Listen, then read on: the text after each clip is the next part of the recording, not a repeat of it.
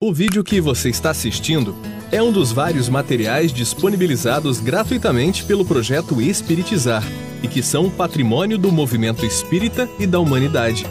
Na descrição do vídeo você encontra indicação de outros materiais relacionados a este assunto.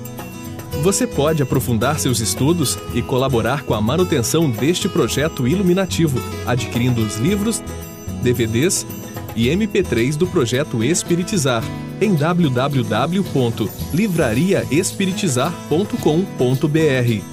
Encontre mais materiais como este e fique por dentro da agenda de palestras e seminários transmitidos ao vivo em www.espiritizar.org.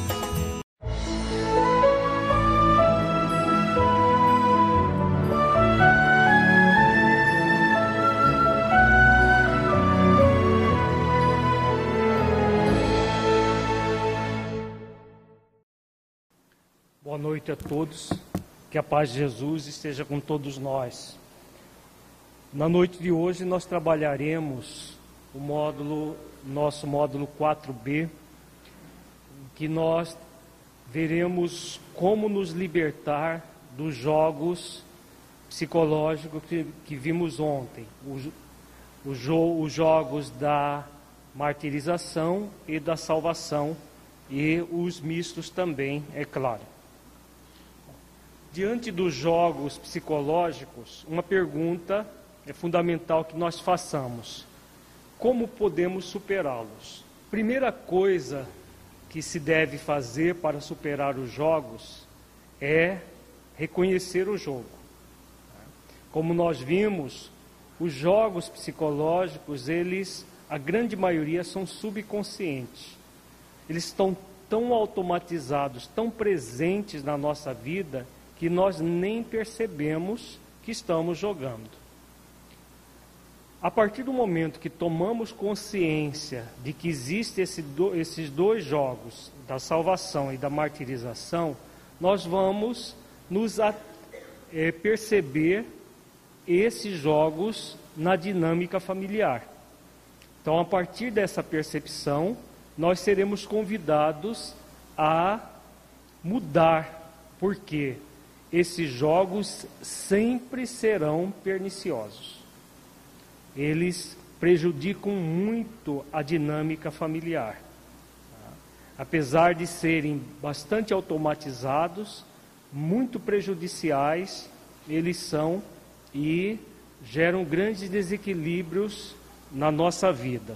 Para que nós possamos nos libertar dos jogos, é necessário que nós que queiramos superar os ganhos secundários que são decorrentes dos próprios jogos. Todo jogo psicológico tem um ganho secundário. É um ganho falso. Nós usamos a palavra ganho secundário porque significa um ganho fictício. Parece ganho, mas não é. O ganho real é aquele que nos acrescenta algo na nossa evolução espiritual. Os jogos psicológicos, eles não acrescentam, muito pelo contrário, eles tiram. Só que existe uma série de situações aparentemente positivas que alimentam os jogos. Por isso que eles subsistem. Vejamos essas situações. A dificuldade maior está em realmente superar o ganho, esses ganhos secundários. Então vejamos quais são os ganhos. O do mártir salvador é ser visto como uma pessoa boazinha. Ele é o bonzinho, é o certinho. É claro que uma pessoa boazinha, uma pessoa certinha, tudo bonitinho no lugar, vai ter muitos aplausos dos outros e admiração das demais pessoas. Isso faz com que o mártir salvador anestesie a própria consciência, devido às dificuldades e autoaceitação que ele mantém. Então, a, a, a grande característica do mártir salvador é ele não se aceitar, não aceitar as deficiências que tem, e por isso ele busca ser o certinho, ser aquela pessoa que faz é, que é a, a, o bom moço, a boa moça, que está sempre manipulando o outro pela bondade, entre aspas. Na verdade, uma falsa bondade, como nós vimos.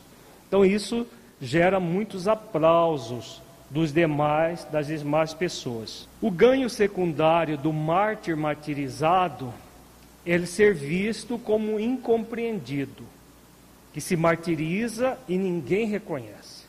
Então, do mártir salvador é o bom moço. E aí o bom moço está ali sendo martirizado, é um incompreendido. Isso vai fazer o quê? Reforça o anestesiamento da consciência. E o sentimento de culpa e autopunição que ele se julga merecedor. Então vai reforçar esse processo. Ao mesmo tempo que ele não se aceita como é, ele busca fazer esse bem ao outro, manipulando o outro, ele acaba se tornando o incompreendido. E isso, claro, alimenta o processo de autopunição. Por isso, esse jogo psicológico é muito intenso. O ganho secundário da vítima incapaz é a acomodação na sua suposta incapacidade e ter sempre alguém fazendo algo por ela.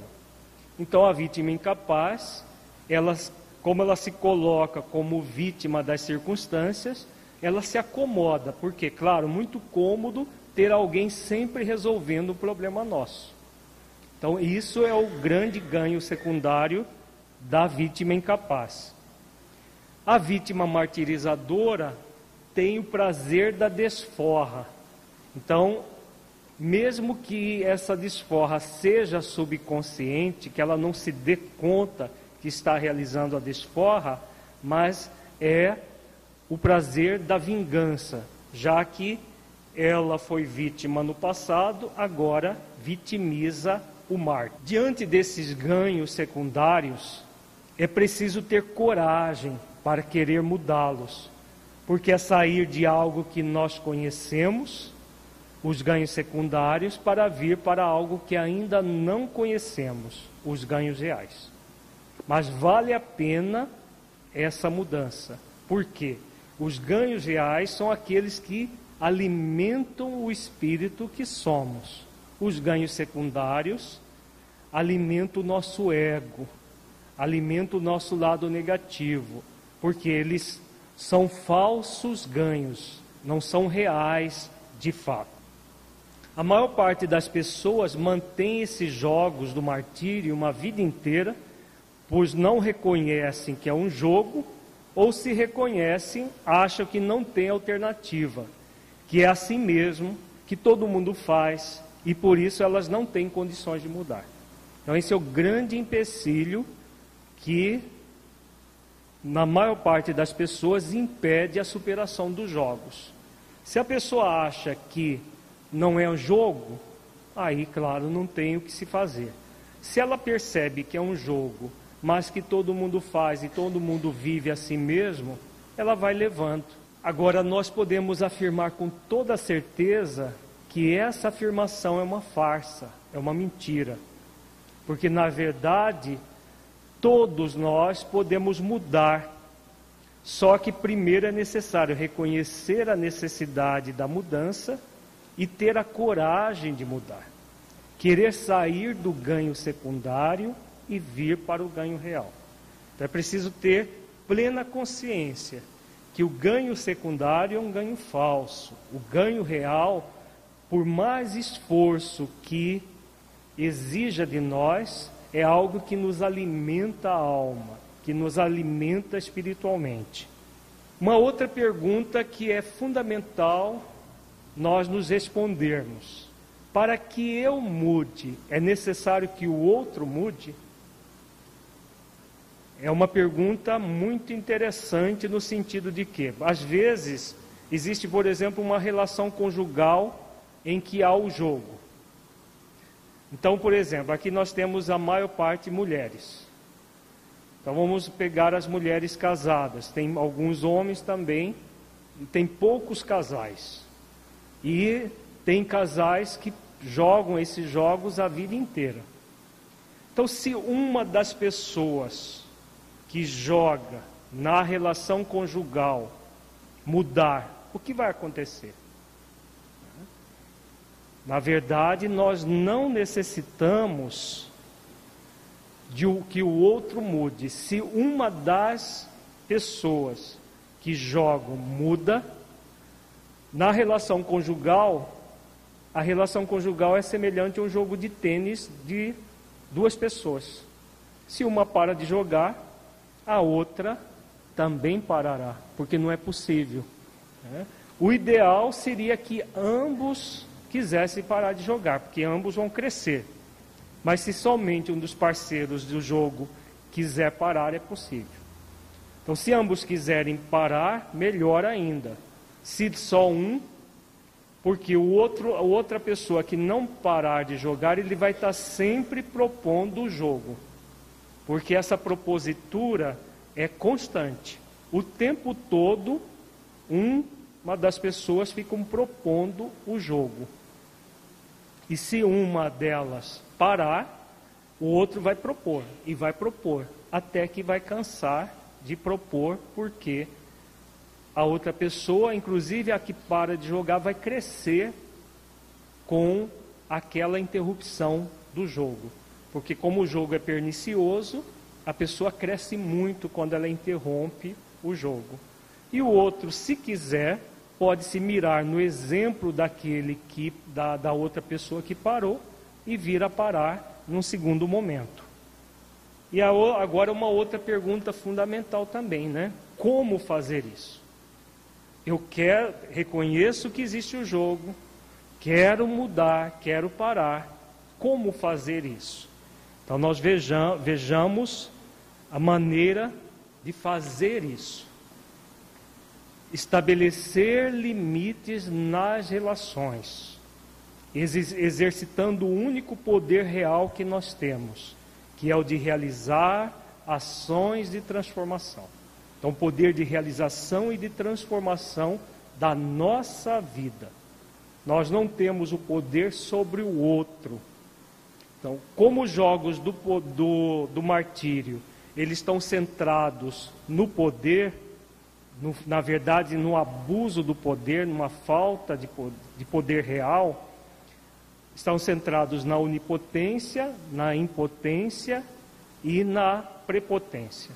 Esses três sentimentos geram os jogos.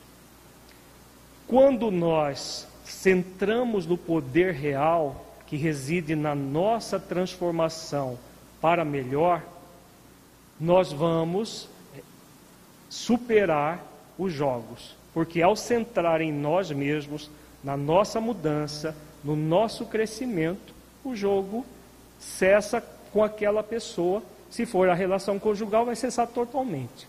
Se for os jogos jogados pela família inteira, os jogos vão ficar aquele, é, o jogo fica parcial, porque uma das peças do jogo simplesmente deixou de jogar. Por que, que é importante estabelecer limites? Porque nos jogos do martírio não há limites bem definidos. Um invade a intimidade do outro o tempo inteiro. O mártir salvador, ele invade a intimidade da vítima incapaz o tempo todo. A vítima incapaz se sente, ela permite essa invasão e se sente invadida. A hora que ela se sente invadida, ela se torna a vítima martirizadora. A vítima martirizadora, quando deixa de, de se autoanular, passa a invadir a intimidade do mártir salvador, que se torna o mártir martirizado. E aí os jogos vão se estabelecendo dessa forma. Ao se colocar o lim, limites na relação, e toda relação saudável toda e qualquer relação saudável deverá ser uma relação com limites bem definidos. E aí, quando o limite é bem definido, um limite equilibrado, os jogos cessam e as pessoas passam a ter uma, uma relação mais autêntica, mais equilibrada, mais harmoniosa. Para que nós possamos aprender como devem ser os limites, nós vamos buscar a inspiração em Jesus. Em Mateus, capítulo 5, versículo 37. Jesus diz assim: Seja, porém, a sua palavra sim, sim, não, não. O que disto passar vem de procedência maligna. Uma fala muito simples, mas muito clara. Jesus está falando aqui de limites. Seja o seu dizer, a sua palavra, sim, sim, não, não. Se nós não tivermos esse movimento de ser sim na hora que é para dizer sim e não na hora que é para dizer não, o resultado disso será maligno, será um mal para nós. Aí, outra questão: como deve ser esse limite? Como estabelecer o limite? Novamente, é Jesus que vai nos responder. Então, Jesus também nos dá a forma de estabelecer o limite. Em Mateus, capítulo 5, versículo 13. Jesus diz assim: Vós sois o sal da terra. Ora, se o sal vier a ser insípido, como restaurar o sabor? Ele faz um questionamento simbólico muito interessante. Para que serve o sal? O sal serve para colocar sabor no alimento. E o sabor que você coloca com sal, como ele será? Dependerá da quantidade de sal que você coloca no alimento. Se nós colocarmos pouco sal, o alimento fica insípido. Se colocarmos muito sal, fica salgado, intragável. É, nós não conseguimos nem comer aquele alimento com excesso de sal. Unindo esse versículo com o outro, nós vamos chegar à conclusão de como deve ser o, o limite. Equilíbrio, nem de mais, nem de menos. Se tudo for sim, por exemplo, vai haver um desequilíbrio. Se tudo for não, vai haver um desequilíbrio. Se for sim num momento e não no outro, para a mesma coisa, vai haver um desequilíbrio. Se esse sim for com excesso, vai haver um desequilíbrio. Se esse não for rude, excessivo, também vai haver um desequilíbrio. Então, sempre haverá o equilíbrio que é a medida certa. E aí, uma outra pergunta que poderíamos nos fazer: qual é essa medida? Aí vamos perguntar para Jesus de novo. O sal só vai ser benigno quando ele estiver sendo colocado com equilíbrio, nem de menos nem demais. Nós somos convidados ao equilíbrio. Esse equilíbrio é fundamental. Então, como será no limite o sim bem colocado e o não bem colocado? Para saber isso, é necessário que bom senso, Agora, é o bom senso que nós percebemos na prática do dia a dia da maioria das pessoas? É isso que nós observamos? Infelizmente, para nós, não é isso. Então, infelizmente, para todos nós, não é esse equilíbrio que nós observamos. Por isso, quando nós não temos equilíbrio na questão de um simples sim e de um simples não, entramos no campo do maligno, fazendo mal a nós mesmos e aos outros. Se nós formos refletir, é muito simples o processo. Sim, sim, não, não. O que passa disso é de procedência maligna. Então é um mal que nós fazemos simplesmente porque nós não colocamos o sim na hora que é para colocar o sim e o não na hora que é para falar o não. Muita gente tem graves desequilíbrios na relação com o outro porque não é capaz de falar não. A pessoa acha que se ela falar não, ela vai estar desagradando o outro. Ela vai ela acha que a outra pessoa não vai gostar mais dela se ela falar não. Tem pessoas que só falam não com muita rudeza, com agressividade. Elas gritam ao falar não. Né? Pode não gritar com a voz, mas grita com a forma como que fala não. Também desequilíbrio. Assim como pessoas que para tudo é sim mas de uma forma assim que não, na verdade, ela necessitaria falar não, mas ela se coloca como sim. Então, tudo isso vai produzir para nós desequilíbrios.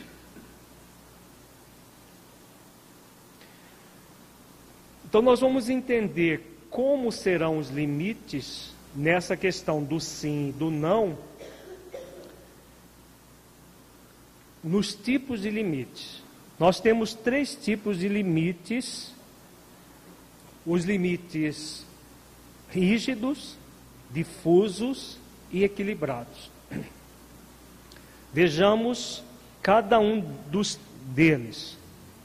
O limite rígido é quando predomina os sentimentos de onipotência, de prepotência, de autoritarismo, de autoanulação, agressividade e imposição. Todas as vezes que nós colocar, colocamos um, rei, um, limite rígido, na verdade nós não colocamos limite, limites rígidos, nós impomos limites rígidos. Então, o que gera o limite rígido é o sentimento de onipotência. Eu sou capaz, você não é. Então eu é que mando. Eu é, sei o que é melhor para você, você não sabe. Então eu que, que determino as regras. E é claro que essa onipotência vai ser realizada com prepotência, com agressividade, com autoritarismo.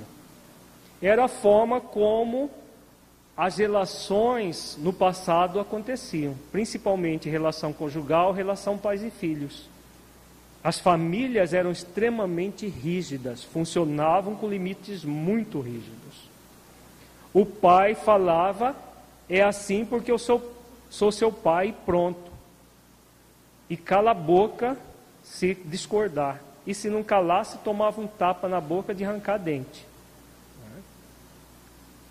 O esposo fala, chegava para a esposa e dizia assim: É assim porque é porque eu sou seu marido e fica quieto. E se ela não ficasse, também apanhava. Era a, a chamada relação familiar do passado. Uma relação extremamente individualista, normalmente, com raras exceções, as famílias eram bastante patriarcais. Então era o pai que determinava. Então era o, o individualismo é aquela característica que a pessoa centra na exaltação de si mesma e na rejeição dos outros. Eu é que sei, eu é que mando e todo mundo tem que obedecer. Então, as famílias eram patriarcais em sua maioria, era o pai que determinava, em uma minoria havia uma, uma família matriarcal. Era a mãe que dominava, inclusive o próprio esposo e os filhos. Mas a, era uma exceção. O mais comum era aquela família patriarcal tradicional em que o chefe da família, o homem, determinava tudo. Então, extremamente individualista que vai gerar graves dificuldades na relação familiar. Então, essa a, a característica desse limite rígido principal é a onipotência, que é a prática desse individualismo. Então, eu sou melhor, penso melhor, eu sei das coisas, você não sabe. O mártir salvador, ele age sempre assim. Ele é melhor do que os outros, por isso que ele tem obrigação de salvar os outros. Ele pensa melhor, ele é mais capaz, ele é mais tudo do que os outros. Para que o limite rígido funcione, é preciso que a pessoa que joga na posição da vítima incapaz se autoanule. Então, outra característica do limite rígido é que, se de um lado existe alguém que manda de uma forma prepotente, de uma forma autoritária, do outro lado vai necessitar existir alguém que anule todas as suas vontades para se adaptar naquele limite rígido. Então, sempre alguém do outro lado irá se autoanular. Se não houver autoanulação, vai ficar dois dois prepotentes juntos, o que vai acontecer? Se for relação conjugal, não vai passar, não vai passar da lua de mel. Né? Vai ficar um, uma agressão mútua o tempo todo até que vai haver uma separação com muita briga, com muito, é, muita discussão. Se for relação pais e filhos, é aquele, aqueles filhos que estão sempre medindo forças com o pai ou com a mãe, e que também geram graves conflitos na relação familiar. Quando as pessoas que recebem essa imposição se autoanulam, o que acontece? Aparentemente o conflito desaparece. Porque se um manda e outro obedece sem nenhuma justificativa, sem é, contra-argumentar com aquele que está mandando, vai haver, claro, uma acomodação naquela situação. O conflito externo não existirá. O que acontecerá? O conflito passará para dentro da pessoa que está se autoanulando. Ela não tem um conflito externo, por exemplo, o marido prepotente, autoritário. A esposa que se autoanula vão ficar ali, de uma certa forma, acomodados naquela situação, que é o jogo da salvação. A vítima incapaz assume plenamente a posição de vítima e o mártir salvador vai ficar ali, ditando todas as normas, todas as regras.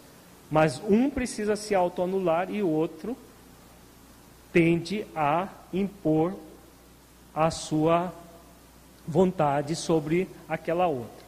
No caso de filhos de pais autoritários, torna-se aqueles filhos que se autoanulam, torna-se sem iniciativa, com uma autoestima muito baixa, é aquela criança tímida, é aquela a, a criança que é, ela tem dificuldades de se expressar, porque ela vive com medo, vive com medo do próprio pai.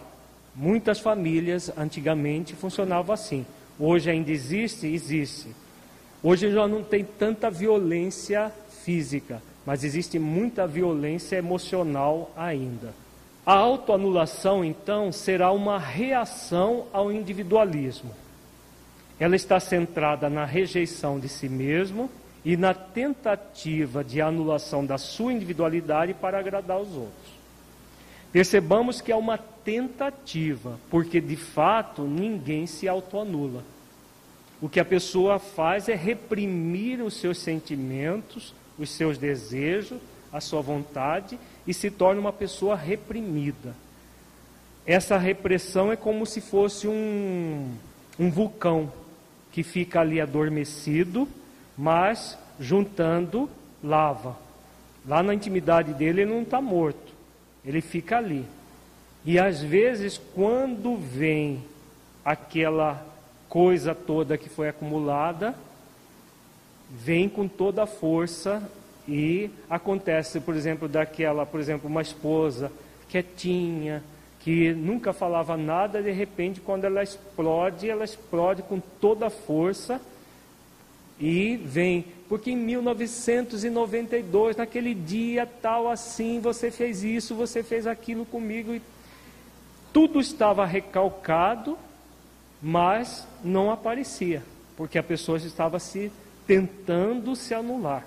Mas na verdade não anula nada, tudo vai sendo arquivado dentro da própria pessoa. Quando vem, vem aquela lava toda que, que ficou apenas adormecida ali. Parecia que estava tudo bem, mas só parecia.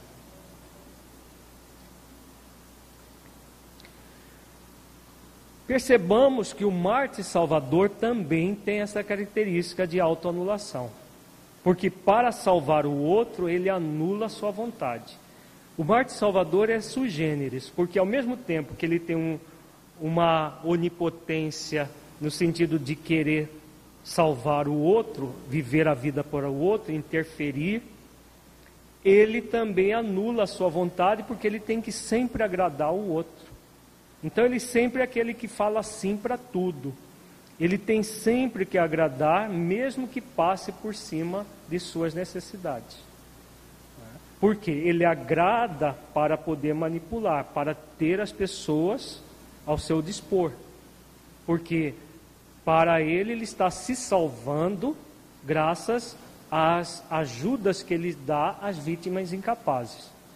Se ele tiver conhecimento espírita, por exemplo, ele está conseguindo a salvação de tanta gente que ele salva no mundo. Então ele está conseguindo a própria salvação. Quando ele se autoanula, é o mártir salvador se tornando o mártir martirizado, que é a segunda posição do jogo do martírio. Então ele é mártir martirizado. Ele quer tanto o bem das pessoas e ninguém o compreende. Coitadinho de mim. Então ele vai para a posição do mártir martirizado, se anula, mas ele vê que é assim mesmo, as coisas funcionam assim. Não tem alternativa para ele. A vítima incapaz acolhe esse jogo e também se autoanula. A vítima incapaz, isso aí é bem declarado. Ela se autoanula por quê? Porque é muito cômodo para ela anular a sua vontade para ter os problemas resolvidos pelo Marte Salvador. Então, é aquele comodismo. Eu vou me autoanular porque é tranquilo, né? O outro vai lá e resolve os meus problemas. Enquanto tiver alguém para resolver os meus problemas, aquela autoanulação fica realmente muito cômoda. Agora, quando ela se cansa de autoanular, vai para a posição da vítima martirizadora, ampliando ainda mais a autoanulação do mártir martirizado. Então é aquela que a pessoa que explode e vai lá espezinha o outro. Por quê? Porque a autoanulação não se subsiste por ela mesma.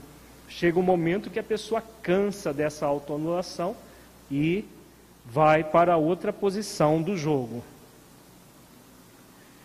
Então, no limite rígido, há sempre um movimento de imposição. A pessoa impõe ao outro e o outro anula, acata. Seja o Marte Salvador impondo para a vítima incapaz, seja a vítima martirizadora impondo para o mártir martirizado. Mas há sempre a imposição. Ela é inflexível, algo no qual não há alternativas. Ou é assim, ou é assim. Não tem alternativa. É focado no não. Então, o limite rígido é sempre focado no não. O não é colocado de forma rude. As coisas têm que ser como eu quero, tem que ser do meu jeito e não do jeito que você quer. Então, esse é o lema do jogo do, do limite rígido, da prepotência, da onipotência, desse autoritarismo todo. O lema desse tipo de limite é eu e não o outro.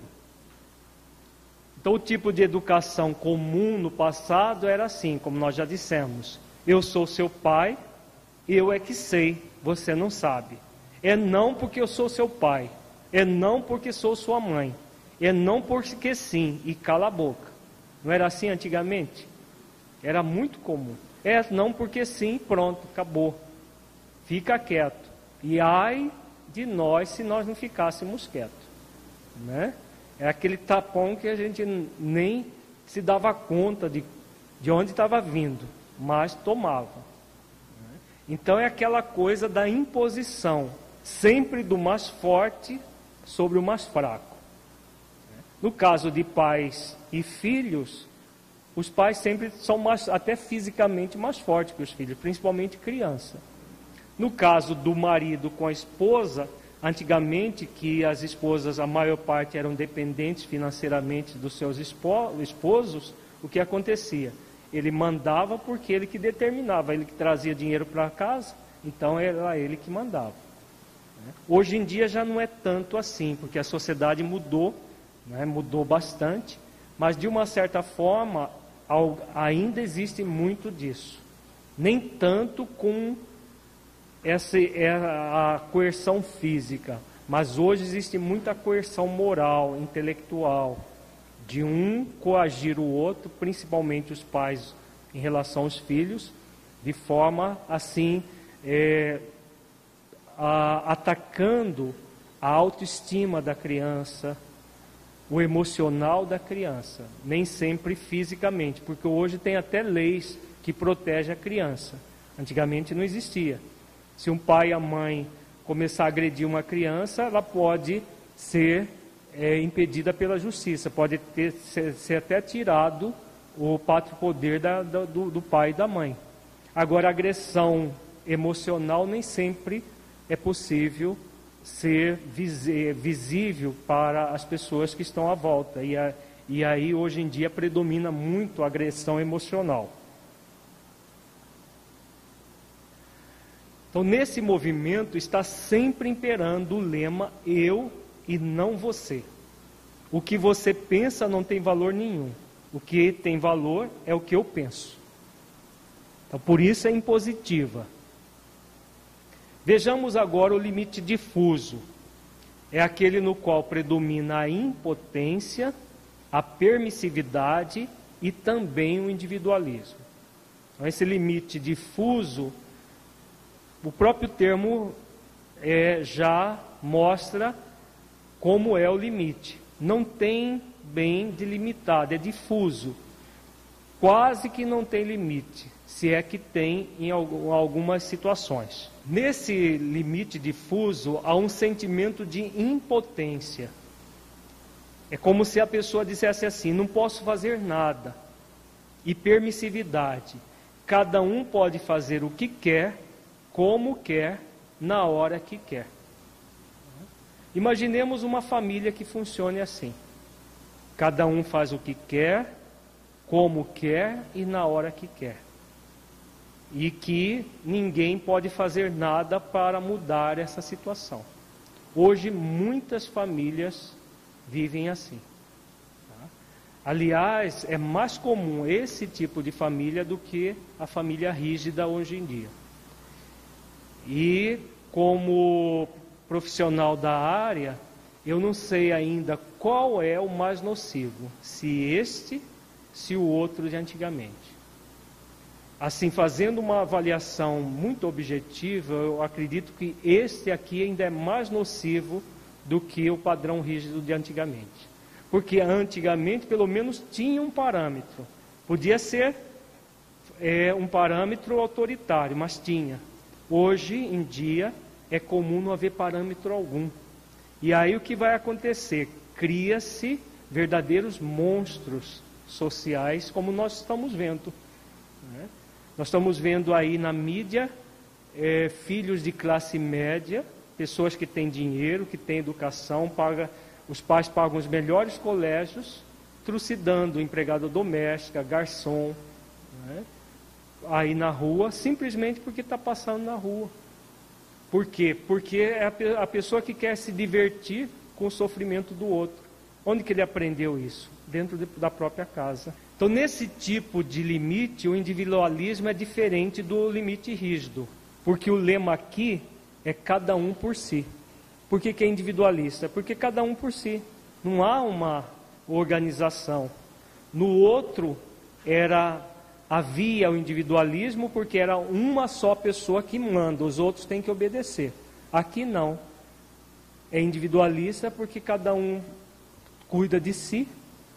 Né? Então não há um, um processo realmente de equilíbrio. No limite rígido, o tipo do, do, é, de, de limite é eu e não o outro. Eu sei e você não sabe. No limite difuso é eu ou o outro. Todo mundo sabe o que fazer da sua vida, ou o que é mais comum.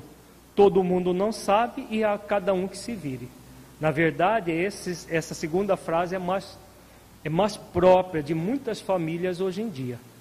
Todo mundo não sabe o que fazer, o pai não sabe o que fazer com os filhos, a mãe muito menos. Os filhos não sabem, claro, eles estão numa situação hum, é, mais difícil ainda, eles não sabem como se cuidar e ninguém sabe o que fazer e cada um fica. É, cada um vai se virar para viver a vida da melhor maneira possível. Então, esse é o lema desse limite difuso. Não há uma direção. Em algumas famílias pode haver uma ausência total de limite ou um limite tão tênue que praticamente não existe. Então é avaliando objetivamente, isso daqui é muito pior do que o que existia no passado. Cada componente da família agirá da forma que quer. Há uma pseudo-liberdade. É focado no sim, tudo pode. Eu posso tudo, ou o outro pode tudo, de forma individualista. Mas não há um parâmetro. Como que eu posso tudo? Da mesma forma que o não poder nada é ruim, o poder tudo também é ruim. Por quê? O nosso direito termina quando começa o direito do outro. Se numa família uma pessoa, todo mundo puder, por exemplo, fazer o que quer, vai virar uma grande confusão. É o que está acontecendo em muitas famílias. Tem muitas famílias que as crianças são extremamente mal educadas porque não há limite algum. A criança quer pegar uma, uma faca? Pode. Para brincar, por exemplo? Pode. Ela quer destruir um, objeto da casa de um vizinho, de, de uma pessoa que está sendo visitada? Pode, ninguém fala nada para ela o pai e a mãe que deveriam falar alguma coisa não falam nada. Vejamos agora o equilíbrio, o limite equilibrado, né? que predomina o poder de realização e de transformação. Então esse limite equilibrado é aquele que o sal está na medida certa, nem de mais, nem de menos. No limite rígido, a sal de mais. No limite difuso, a sal de menos. Aqui, o sal está na medida certa.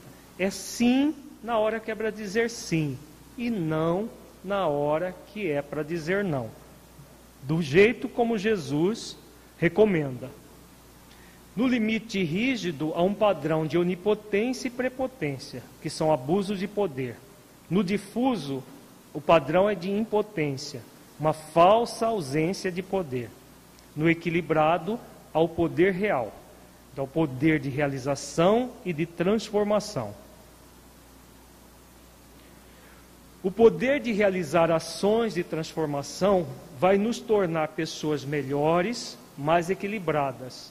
Isso nos gera autoridade ao colocar os limites que difere do autoritarismo, do limite rígido, no qual há uma falsa autoridade. Por que, é, fazendo uma pergunta que nós, para nós refletirmos, por que, que hoje é mais comum as famílias com limites difusos? Há uma intenção positiva nisso. A intenção positiva é exatamente se libertar do autoritarismo que era comum no passado. Só que o que aconteceu? Foi-se de um extremo para o outro extremo. Então, esses extremos que são problemáticos. Não colocar limites é, é mais prejudicial do que colocar limites com autoritarismo, que também é muito prejudicial. Gera, gerava muitos traumas. No, no módulo passado, nós vimos o caso do Paulo, que tomava surras homéricas e teve todo aquele quadro que nós estudamos no módulo passado.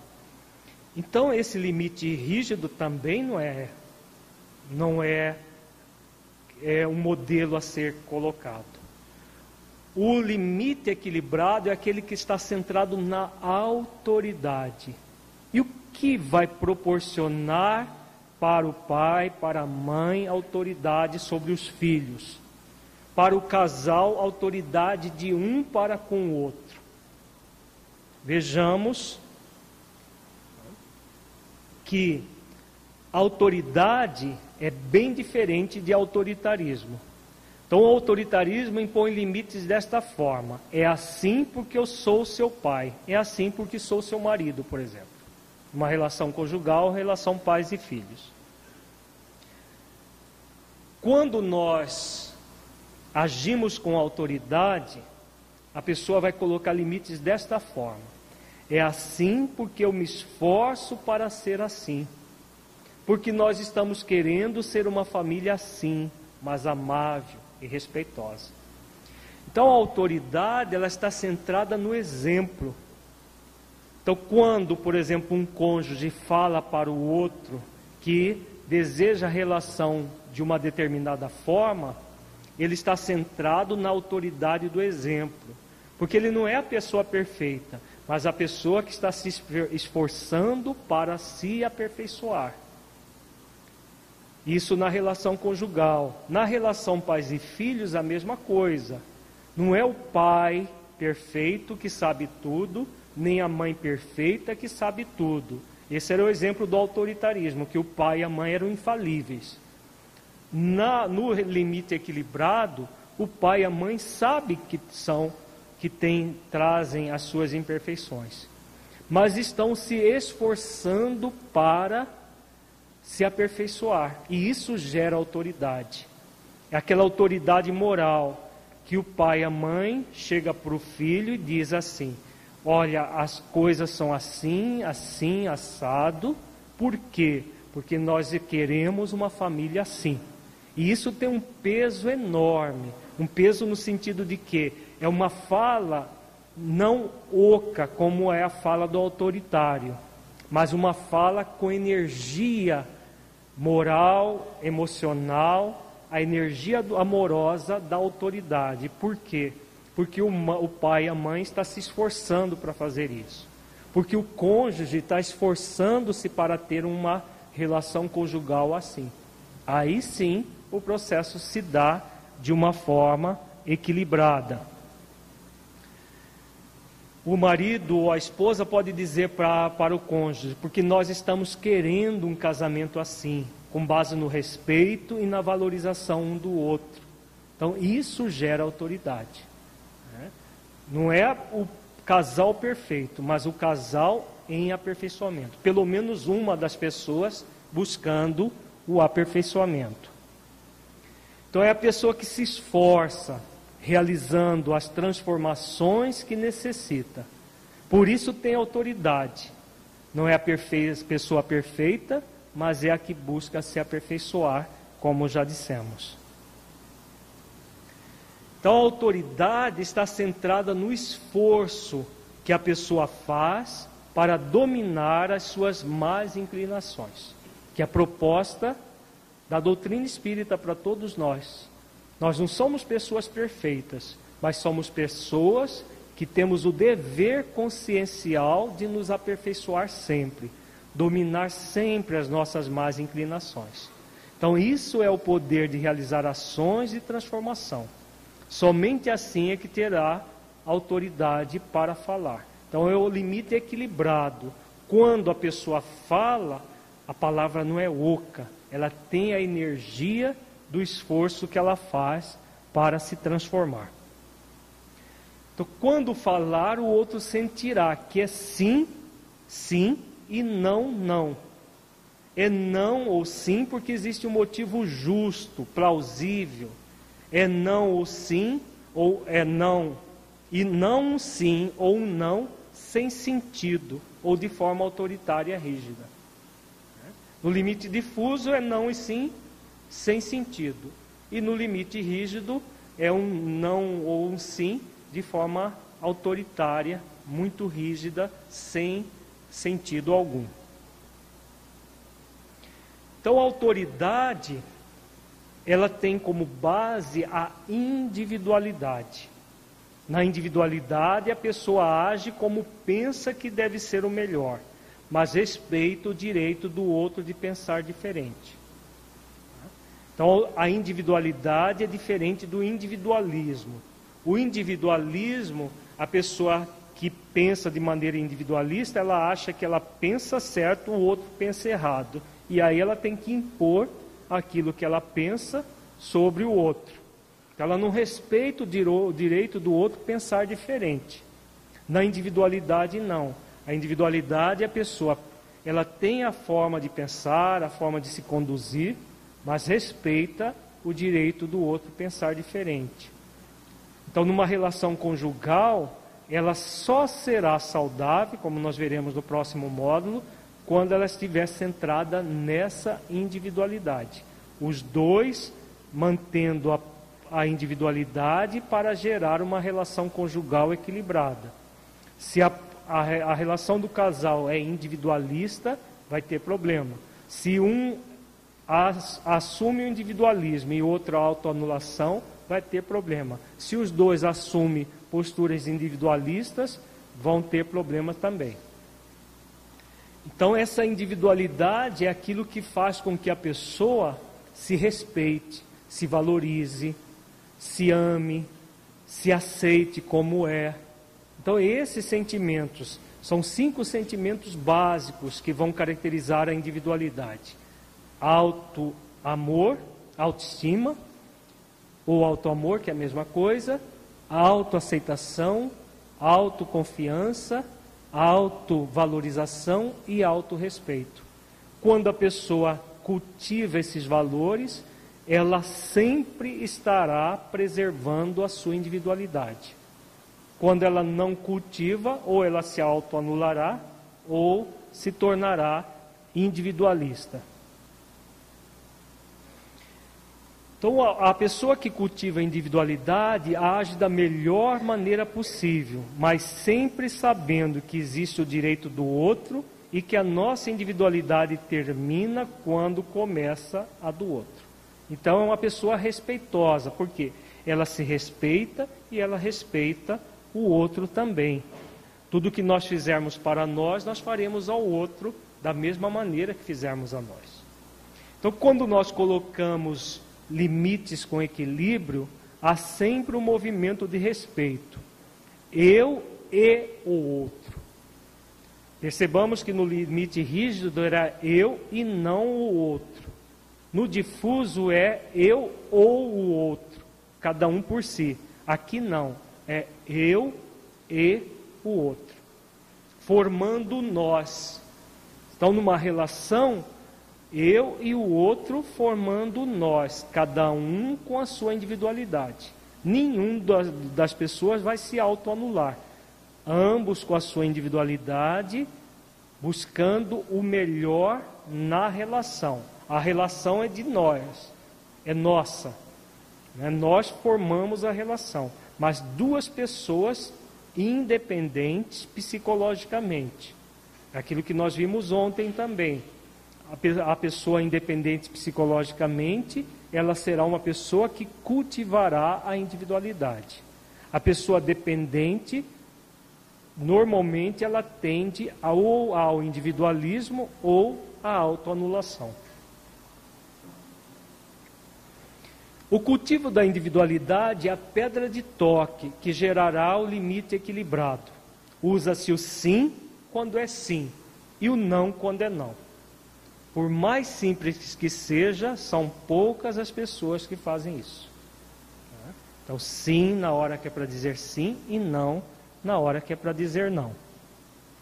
Então, se quisermos que as coisas, coisas fiquem malignas para nós, é só dizer sim quando precisamos dizer não e não quando precisamos dizer sim. Aí elas se tornam malignas. Nós acabamos criando um mal que nós não precisaríamos ter. Então as coisas se tornam mal porque passaremos por cima da nossa individualidade. Mesmo que seja pretexto de auxiliar o outro, que na verdade não será um auxílio, será uma desajuda. Isso vai resultar numa desajuda ao outro. É isso que o Marte Salvador faz.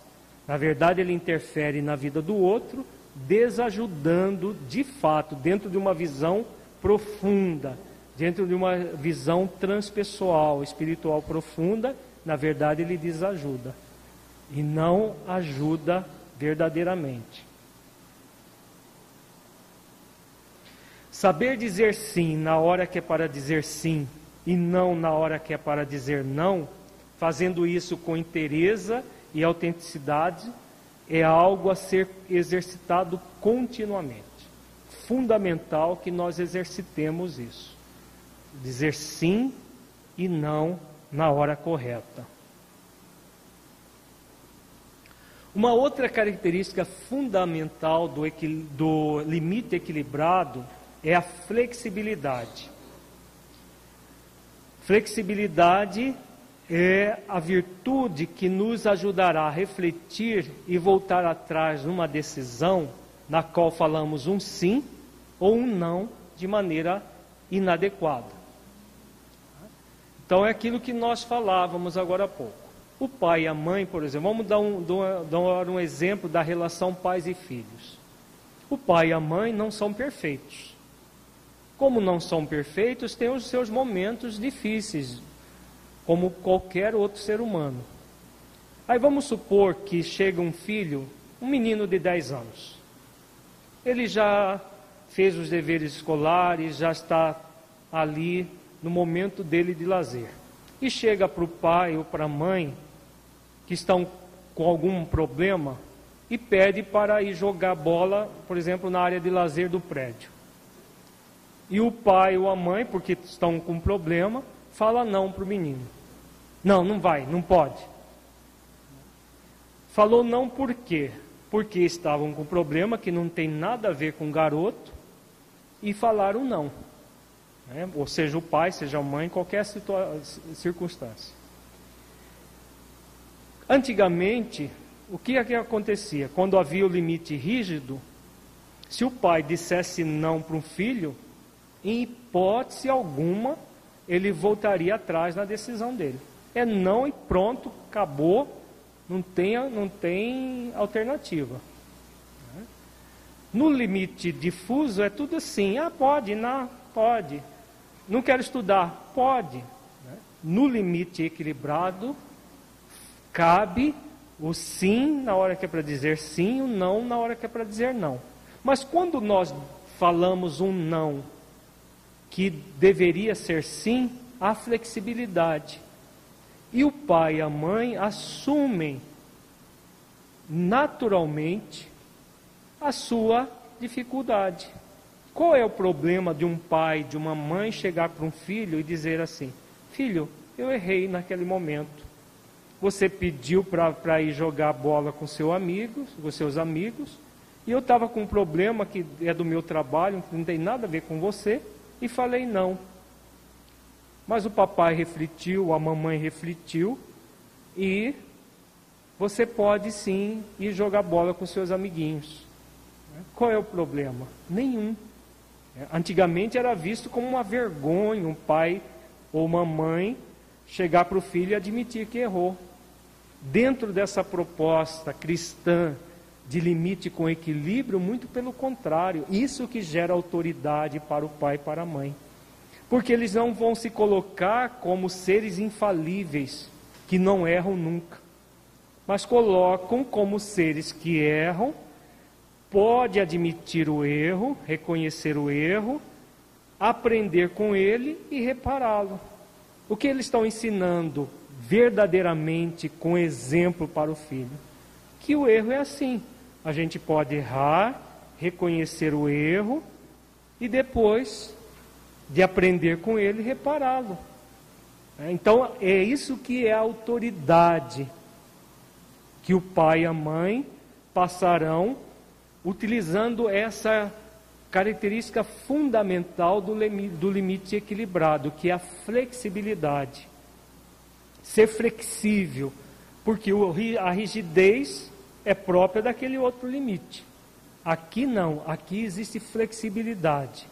Não existe nada determinista. Se nós erramos, reconhecemos o erro e consertamos. Um sim pode depois virar um não quando for mal colocado? Claro, também é um, uma flexibilidade. Por exemplo, vamos imaginar uma outra situação. Um adolescente de 15 anos e no, os pais sabem como que são adolescentes de 15 anos, né? Parece uma, um disco furado daqueles de vinil de antigamente que vem e fala e fala e repete, repete, repete a mesma coisa. Então o adolescente fica lá para o pai ou para a mãe. Eu quero, eu quero, eu quero, eu quero, por exemplo, ir para uma festa rave. Conhece festa rave? Uma festa, entre aspas, né? porque na verdade é, um, é uma coisa umbralina no, que foi inventada por algumas pessoas. É uma festa, entre aspas, que começa na sexta-feira à noite e termina segunda de manhã. Normalmente é feito num, num local retirado da cidade. Por quê? Porque rola sexo, droga e música hipnótica o tempo inteiro. Então essa é a festa rave. Uma festa rave não deveria ser frequentada nem por adultos, quanto mais por adolescentes de 15 anos. Então, mas de tanto insistir, o pai ou a mãe chega a dizer: tá bom, tá bom, vai, vai, não aguento mais. Para se livrar daquela insistência, ele fala assim. A mãe fala assim. Mas depois, refletindo, Poxa vida, eu falei sim para ele ir naquela festa rave de jeito nenhum. Não vai não. E chega para o filho e fala: Olha, para me livrar da sua insistência, eu falei sim, mas é não, continua sendo não, por causa disso, disso e disso. Vai colocar todos os argumentos, quantos forem necessários, para que o filho ele é, saiba por que é não. Não é o não como o autoritarismo do passado. É o não com justificativa, do motivo por, pelo qual é não.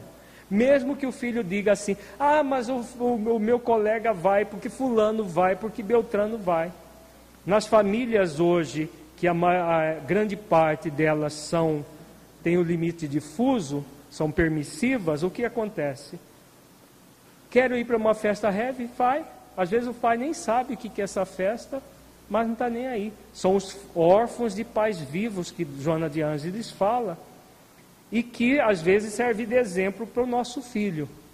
Mas como nós já sabemos o que nós queremos e já temos com, é, perfeita consciência da nossa missão como pai e mãe, que é de colaborar com Deus na formação do irmão e humanidade que hoje está com nosso filho, o que nós faremos? Sempre limite com equilíbrio. Então aquele sim que foi mal colocado vai ser vai virar um não no segundo momento. Por quê? Porque reconheceu-se que foi mal colocado. Então essa é uma situação que vai acontecer quase que o tempo todo na família. Às vezes, coloca-se um não que deveria ser sim, e às vezes um sim que deverá ser não. E aí nós modificamos com muita naturalidade, sem nenhum problema. Uma outra dificuldade que surge na questão do limite é quando o pai diz sim, por exemplo, a mãe diz não ou vice-versa, para uma mesma coisa. Isso é extremamente prejudicial para a formação dos filhos. E aí o que vai acontecer? O pai e a mãe não se entendem na forma como vão educar os seus filhos. Um acha uma coisa, outro acha outra. E aí fica no achismo.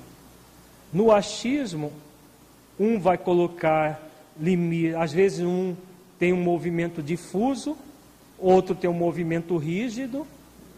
E aí, claro, o filho vai tender, tender a fazer um grande jogo com o pai e a mãe.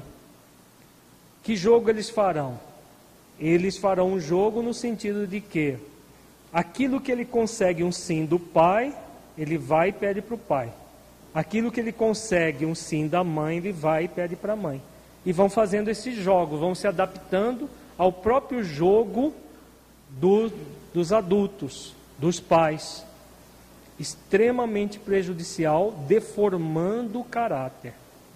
Deforma o caráter de uma forma muito intensa.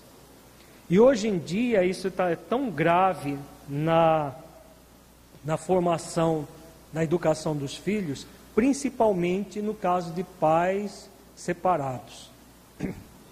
Às vezes o próprio pai e a mãe usam esse, esse, o sim e o não para competir um com o outro. Né?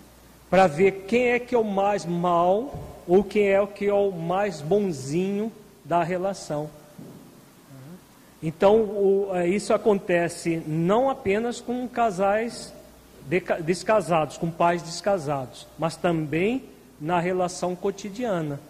Então, aquele que fala mais sim, ele é o bonzinho.